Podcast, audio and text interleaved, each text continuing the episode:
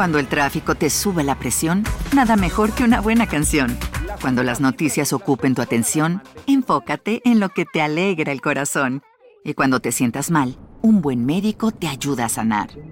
Sabemos que mantener tu salud es tu prioridad, también es la nuestra en Kaiser Permanente, donde trabajamos juntos para cuidar de todo lo que tú eres. Kaiser Permanente, para todo lo que tú eres. Kaiser Foundation Health Plan of the Mid-Atlantic Stay Inc., 2101 East Jefferson Street, Rockville, Maryland, 20852. Hubo una época en el estado de California donde reinó el terror. Las niñas corrían peligro con el acecho de un matón en serie cuyo objetivo era hacer su lista de atrocidades cada día más grande. Decenas de veces se salió con la suya, decenas de veces destruyó a familias enteras, arrebatándoles lo que más querían.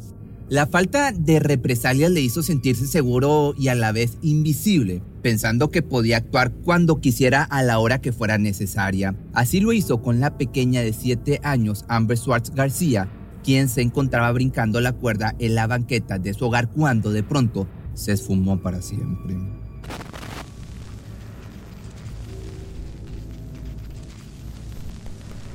Nada se supo de su paradero, con el tiempo llegó a decirse que había perdido la vida, mas nunca se pudo encontrar el cuerpo.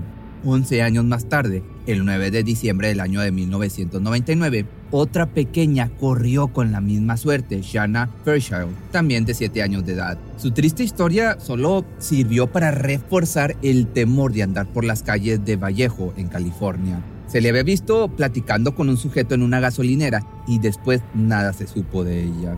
Tendría que pasar alrededor de un año para que poco a poco estos crímenes y desapariciones pudieran comenzar a tener respuestas, pero no sin antes de que otro menor inocente sufriera en carne propia la pesadilla de estar a merced del secuestrador.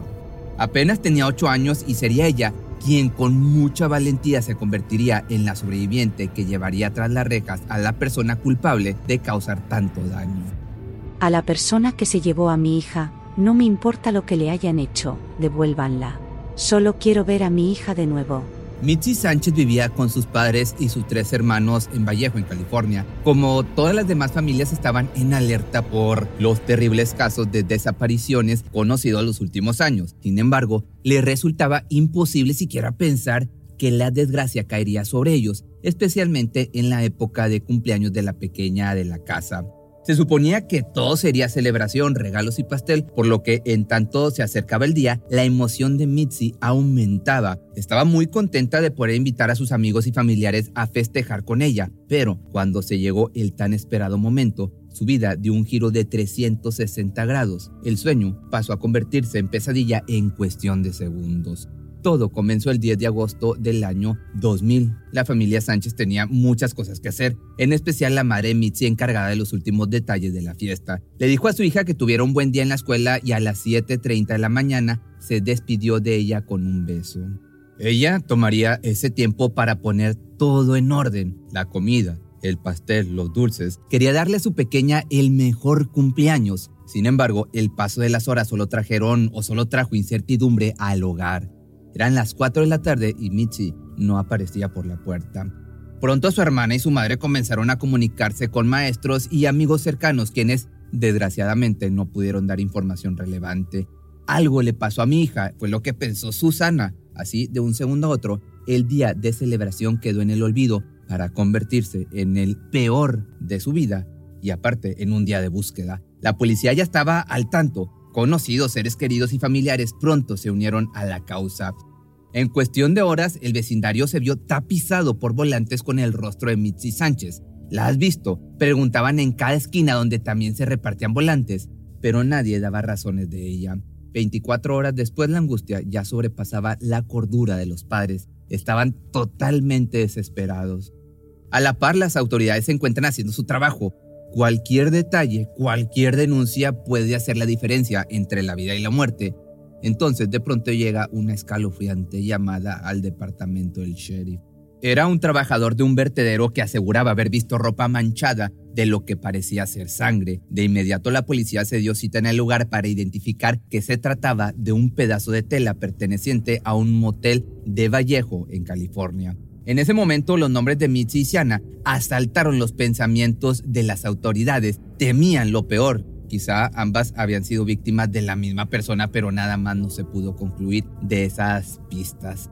Fue hasta el 12 de agosto que un hecho insólito sorprendió a todos en la estación, en la estación de policía. De pronto sonó el teléfono con un hombre llamado Carl Tafua. Al otro lado de la bocina se escuchaba algo agitado y sorprendido. Acababa de auxiliar a una niña que aseguraba huir de su secuestrador. Era Mitzi Sánchez, asustada, débil pero increíblemente perseverante.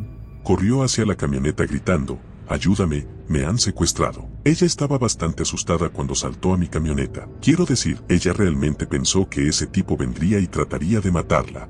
Afortunadamente, Carl logró visualizar las placas del carro de donde venía Mitzi, datos con los que surgió el nombre del sospechoso. Se trataba de Curtis Anderson, un sujeto con historial criminal habiendo cumplido condena por los delitos de robo y privación de la libertad. Como si fuera poco, el lugar de donde la niña fue rescatada se ubicaba muy cerca del antiguo trabajo de Anderson. Incluso, mediante interrogatorio salió a la luz una extraña solicitud por parte de él. Por alguna razón había pedido una bolsa negra de basura resistente. Entonces no dijo para qué era la bolsa de basura. No, no dijo nada sobre la bolsa de basura. ¿Y qué piensas ahora? Ah, ahora pienso en algo más. Entre estos y otros detalles se originó la orden de arresto en contra de Curtis, mientras que al mismo tiempo Mitzi se reencontraba con su familia. Habían sido dos días llenos de incertidumbre sin saber cuándo, dónde o cómo volverían a verla. Entonces, cegados por la felicidad y la emoción de un reencuentro, tanto su familia como demás personas que siguieron el caso de cerca se dieron cita para recibirla con los brazos abiertos. Siendo una sobreviviente recién rescatada, no tenía ánimo de sonreír, pero aún así se escuchó a coro el canto de las mañanitas que se había visto postergado por su inesperada desaparición. It was a birthday party the Sanchez family and their Vallejo neighbors feared would never happen. Del otro lado de la historia, parecía que nadie podía llegar a comprender la gravedad de la situación ella venía de vivir una verdadera pesadilla y era cuestión de tiempo para que en casa se dieran cuenta del horror vivido. Era el día de mi fiesta de cumpleaños. Quería ayudar a mi mamá a juntar todas las cosas, ir a buscar el pastel, armar los globos. Así que no quería ir a la escuela. Le pregunté a mi mamá si podía quedarme en casa, pero me dijo que no, que no quería que faltara a clases. Quería sorprenderme y hacer lo suyo. Así que fui a la escuela ese día. Lo único en la mente de Mitzi era lo que le esperaba al llegar a casa. Pasó toda la mañana deseando escuchar el timbre de salida y una vez llegada la hora, se olvidó de esperar a su hermano, quien por lo regular la acompañaba durante el trayecto que constaba únicamente seis calles.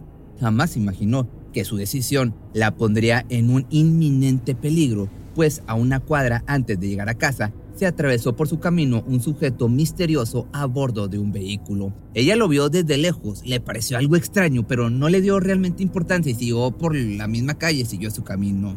Empecé a acercarme al vehículo. Solo tenía esa extraña y desgarradora sensación de que algo no estaba bien. Era su intuición la que le llamaba, tratando de advertirle sobre ese vehículo estacionado.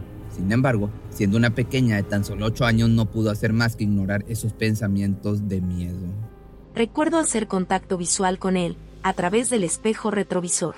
Me detuvo y me dijo, Oye, necesito tu ayuda. Tuve un accidente de bicicleta y me rompí la cadera. Me pidió que alcanzara un poco de cinta adhesiva que estaba en el piso de su auto porque dijo que no podía agacharse. Y así lo hice.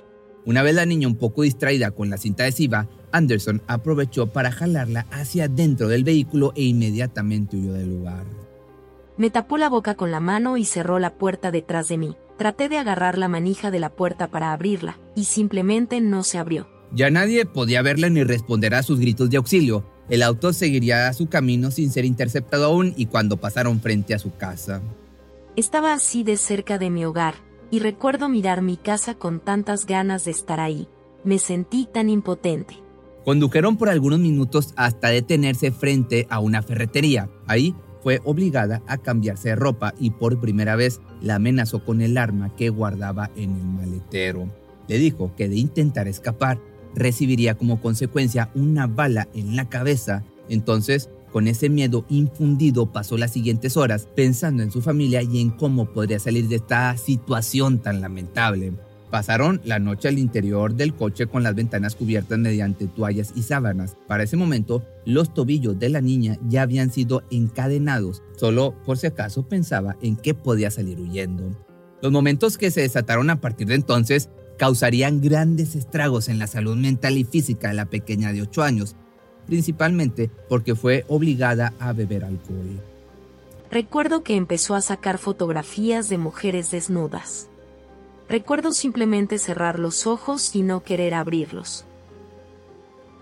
Sacó su cámara y comenzó a tomarme fotos. Me sentí tan quebrantada e indefensa. Sin poder descansar un poco, pasó toda la noche pensando en su familia. Estaba paralizada de miedo recordando una y otra vez la amenaza de su captor. No podía gritar, no podía escapar y sintió aún más impotencia cuando las luces de una unidad de policía se atravesaron por la calle de intentar cualquier cosa, podría perder la vida inmediatamente. Cuando cayeron los primeros rayos del sol del 11 de agosto, el hombre puso el auto en marcha, manejó por la ciudad llevando a la niña en el suelo del vehículo cubierta con una manta cuando de pronto hizo una parada.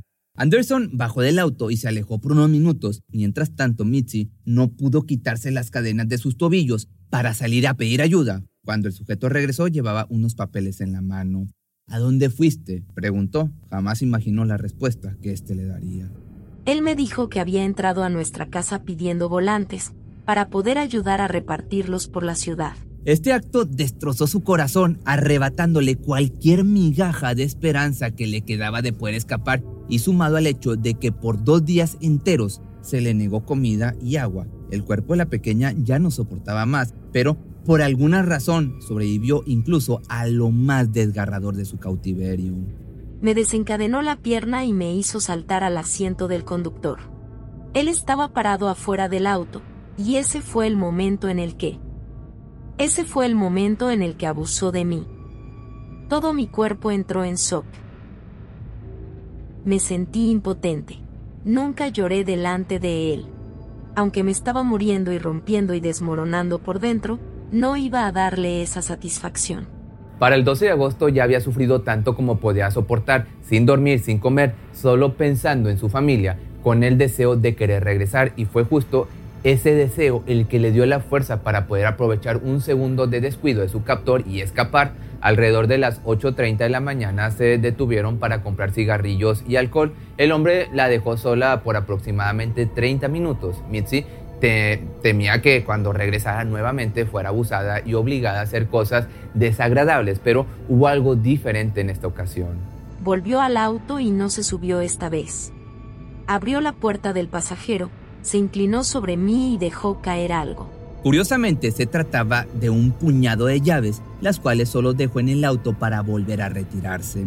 La menor tenía miedo de actuar, pero pensó que quizá era su única oportunidad de descubrir si alguna podía abrir el candado que sujetaba sus cadenas de los pies, entonces se atrevió a tomarla. Me senté ahí mirando las llaves, y me pareció ver una diminuta que parecía encajar en el candado, y elegí una. Encajó en la cerradura y luego mientras lo giraba se abrió. Estaba en chac, como, oh por Dios, se abrió. Fue ese momento en que sin pensarlo abrió la puerta del auto y salió tan rápido como su cuerpo se lo permitió. Corrió, débil, pero sin detenerse, incluso cuando escuchó los gritos desesperados de Anderson pidiendo que regresaran. En segundos llegó a una carretera donde pidió a más de un auto que se detuviera, pero sin éxito, hasta que decidió ponerse justo enfrente a un camión cuyo conductor era Kao Tapua. El conductor del camión tenía la ventanilla abierta, así que salté. Salté por su ventana, salté sobre su regazo y me subí a su asiento de pasajero. Entre palabras cortadas, Mitzi pudo explicarle lo que estaba sucediendo, así que el hombre rápidamente se comunicó con la policía. Finalmente estaba a salvo.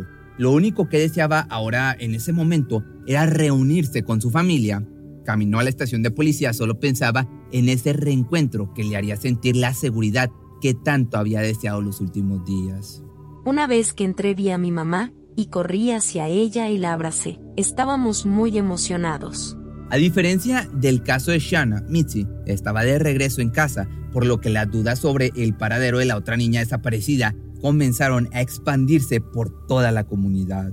Se preguntaban si seguía con vida, si fue ese mismo hombre quien la privó de su libertad, de modo que en lugar de quedarse en casa a superar su fatídica experiencia, la sobreviviente de apenas ocho añitos decidió unirse a la búsqueda de Shanna.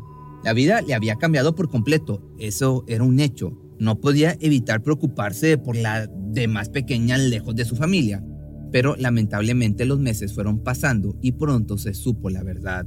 Recién empezaba el año 2001 y se encontraron con los restos del cuerpo de una infante en las montañas de Santa Cruz.